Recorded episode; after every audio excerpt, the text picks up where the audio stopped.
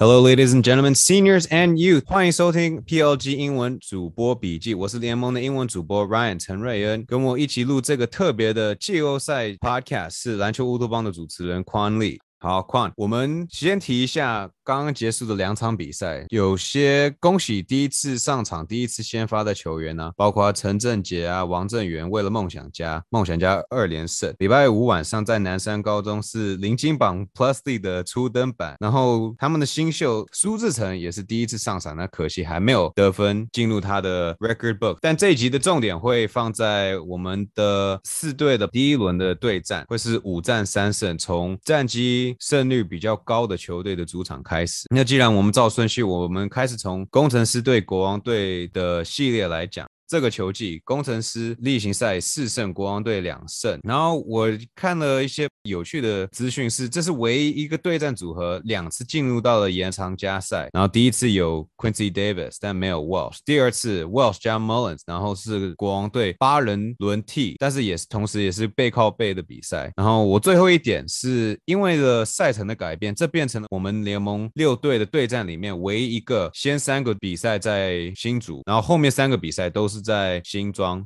所以他们的对战组合从表面上来看是工程师蛮有优势，但比赛内容好像蛮接近的状况。呀，其实我觉得在做我们季后赛的分析或是预测的时候，其实我觉得所谓 standing 就是参考价值，呃，我觉得不是说非常高，因为说实在话，每一队我们从第一名到第四名之间的差距也不是说非常大，差四场。可以，如果回到工程师跟国王，像你讲的，因为工程师跟国王基本上今年的对战的时候，很多是要么国王受伤，要么工程师受伤，对，比较多是国王受伤啦。然后他们对战六战当中，只有两场比赛是。是胜差是个位数的，那尤其是最后两战，呃，最后两战在国王打的时候，其实国王他们的伤兵其实很多，所以我觉得例行赛他们之间的对战参考价值不是说非常高。对，那如果我们看他们的内容的话，其实 Chris McCullough 原本在两场在新组场均二十二分，包括了三月六号第一节十六分，然后二月十三号第三节有十分，然后李凯燕同一场有十分。国王队好像虽然体系是大家可以轮转在外面得。分，但最终还是需要有人有他的 hard streaks 去攻破工程师。当时那也是工程师还没有呃朔州突他们现在的防守体系。那另外国王队对上辛巴都是蛮辛苦的，因为包括了他们赢三月六号的那场比赛，辛巴出手十三次命中十一颗，然后罚球还是十三次。塔马斯跟 Quincy Davis 都犯满毕业。也许季后赛的犯规尺度可能会比较放松一点，但还是是蛮担心的。但同样的，他们也是像你讲的，有两次的延长赛，所以也许最重要的洋将可能是法师队李金斯 Legends 的一个对战，因为法师队国王也是场均二十七快二十八分，但是他的命中率其实不好，三分球在最后一场之前是二十八投就有七中，然后反而大家都记得是那个 OT 好像是三投三中，救了他的那场比赛的内容呀。因为你讲到法师，其实我觉得对于工程师而言，他应该就是他们队上的所谓 X 因子，像你讲的 b l a r 其实不不管是国王或者打哪一队，不论打任何的对手，基本上他都有一个所谓禁区的绝对优势。但是如果法师可以稳定的打出联盟第二得分手的表现的话，那我觉得工程师的胜算会高很多。尤其是他们在队上除了法师以外，能够做所谓 dribble penetration，然后 kick out，然后做得分收尾的这种球员，不是说非常多。OK，这是我觉得工程师他的 X 因子。那如果搬到国王的话，我觉得他的 X 因子有可能是 Mullins。Mullins 跟工程师其实只有打一场而已，因为他其实目前在才打三场而已。On paper 账面上来看，Mullins 应该是很适合跟 b u l l a r 做对位的，因为他可以拉出来做很多挑头的攻击。但如果你去看他打的那一场，他其实呃对位跟 b u l l a r 的还是主要还是 Thomas Welsh，因为那场他们打双塔。但是 Mullins 那场三分八投零中，所以我就是有点不太确定说这个是一个 outlier，还是说 Mullins 的三分水准就是到季后赛也不会找回他的 rhythm，也不会找回他的准心。所以我觉得 Mullins 的状况也很值得去注意看看。嗯，的确，他在最后一场比赛。对梦想家嘛，然后梦想家当时人手不是很足够的情况之下，Molen 在第三节好像连续得了十六分，都好像从禁区开始，然后外线的准度好像就起来了。好，那我们开始研究一下本土球员。我先在工程师这边有列了三个，朱云豪最近三场，尤其是对国王队，二十分、十四分、十四分，的确他在大概球季一半的时候找回了自己的信心，所以就算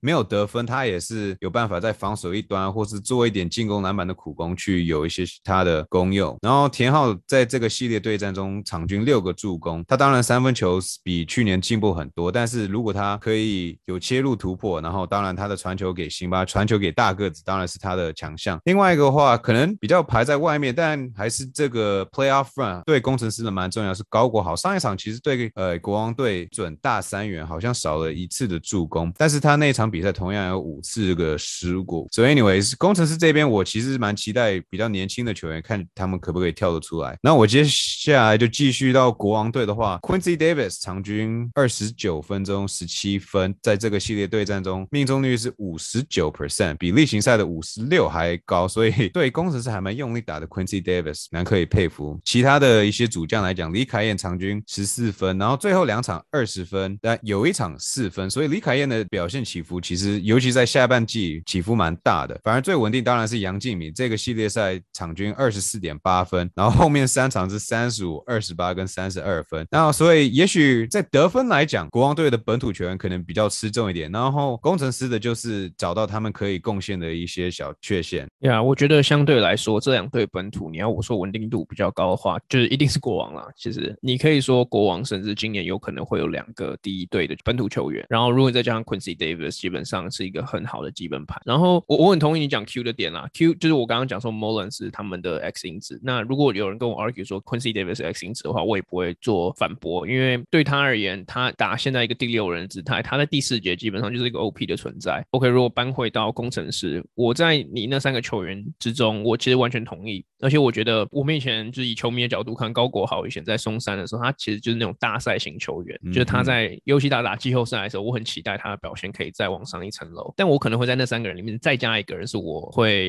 期待有一些表现的，那就是肖顺义。嗯，因为他上半季上场时间说实在非常少，去年更少，但今年在下半季因为伤病的问题，就是工程师其他人伤病的问题，他逐渐有了一些上场时间。然后他不会给你什么稳定的十分以上的得分，但是他就是一个 energy guy。那我觉得在季后赛这种 momentum swing 可能很重要的时候，也许肖顺义一个灌篮或者一个火锅或者是一个无球跑位，也许可以帮到工程师的士气，所以我也会稍微注意肖顺义的表现。OK，好。至于他们的攻守，我们当然知道工程师会用他们的 matchup zone，当然辛巴在中间，然后四个球员环绕着他。反而国王那边基本上我们目前看来都是守盯人的防守，就是看两队的压迫。当然季后赛这个张力会提的比较高，但实在的执行的上面，我们要开始看他们比赛才会知道。当然两个球队是第一次进到季后赛，当然工程师去年在 games behind 差一场就可以晋级，然后今年是以第一种子的形态。那国王队当然是新的球队，然后在上半季我们所谓的堆叠了够多的胜场，所以下半季比较低潮的时候，还是又有他们的成绩去进入季后赛。但像我讲的，你季后赛就是从零比零开始，所以很难讲。也许下一个系列大家可能比较熟悉一点，梦想家对勇士，因为况我去算一下，目前在 Plus League 的历史当中，这两个球队目前已经对战了十八次，仅次于梦想家对领航员十九场。然后当然这个系列打完会超前，这是例行赛加上季后赛，所以目前勇士十一胜，但梦想家的七胜，而且在持续的追之当中，因为梦想家今年四胜，勇士两胜。那其中也许对勇士来讲比较担心的地方是，这个球季对梦想家有三次十分以上的领先，但是被逆转了三次。去年的一整个球季以来，只发生过一次。当然，他们十九胜五败，所以就那一败。目前的对战来讲，看起来梦想家，尤其是有主场优势，大家就知道他们十一胜四败是联盟最高的主场胜率。所以那前面两场是多么重要呀！我其实到季中到季末的时候，我其实是相当看好梦想家，因为我觉得他们真的就是那种火力一旦串联起来，说实在话，没有任何球队可以阻挡得了他们的那种球队。但我觉得从一个稳定性的角度来看的话，我觉得他。他们少了 Randall Walker，说实在话，蛮伤的。我觉得可能会比就是很多球迷想象中的还要再更伤，因为像他这样子类型的 Three and D player，在我们联盟其实并不是说非常非常的多。我觉得少了 Walker 一个人，就表示像是简浩这类型的球员，他可能就要负担更多的防守责任。那我觉得从一个季后赛就是 grind it out 这样子 back and forth 的 schedule 来看，其实对于整体的消耗能力其实会是蛮大的。尤其是季后赛，其实就是一个 next man up 的概念。那他们少了一个重要的 piece，有可能是他们球队前三重要的球员，就表示其他人就必须要 step up。那其他人有没有办法 step up？我觉得这是一个未知数。嗯哼，那我们就直接开始讲本土球员喽。因为 Randall Walker 的好友钱肯尼这个系列赛场均十五分，这是很蛮高的数据。只有一场投的不好，是十二投三中在和平。那钱肯尼有开幕战的三十分。那你提到简浩，他这个系列也是得分平均之上是十四点三分，然后三分球的命中率多亏了最后一场把他拉起来，拉到四乘四四，也非常高。那有些人也在谈说，也许李德威也是可能会变得一个蛮重重要的一点。嗯，我不是那么同意，因为虽然他。的确有了那一场六个三分球进二十四分，但同样他也有六分跟零分对勇士的表现。然后他的系列 overall 负二十四，不管是在养伤啊，或是对战的 matchup 可能不是他的一个强项。李德威也可能会占了一些那些的 rotation minutes。当然，其他球员像杨森燕也会有这个机会多上场一点。我觉得梦想家最有趣的是他们的先发控卫会是谁？因为林俊杰跟吴永胜有十四次在他们的二十九次先发里面，其实上场时。时间低于二十五分钟，所以你先发可能是一回事，但比较重要是谁会在比赛关键的时刻 close the game。Yeah，我觉得你刚刚讲的我都同意。既然你刚刚讲到德威，我就稍微补充一下我自己的想法，因为我觉得他今年会打的这么挣扎，跟伤势其实是最大的关系。也因为是伤势的关系，所以我像你一样，我不预期他到季后赛会突然就 magically 的 heal，就会突然打比较好。我把他带到勇士这边一点，因为勇士去年的 championship campaign，他们一整年都相当依赖他们的禁区，他们的巩固篮板的能力非常优秀。但如果你去看，我们就拿他们最后一次打的那场比赛来做相比好了。呃，勇士的篮板是三十五个，然后梦想家是五十一个。我的意思是想说，有呀，有了 Brandon Gilback 之后，其实我觉得梦想家整体而言，他们虽然打理说他们打小球，但他们其实巩固篮板的能力已经上升到不止一个档次了。就是光是 z i s e p 还有呃 Singletary 可能不够是你最佳的防守屏障，再加上曾祥军他今年有一个蛮大的一个 dip，所以我觉得他们在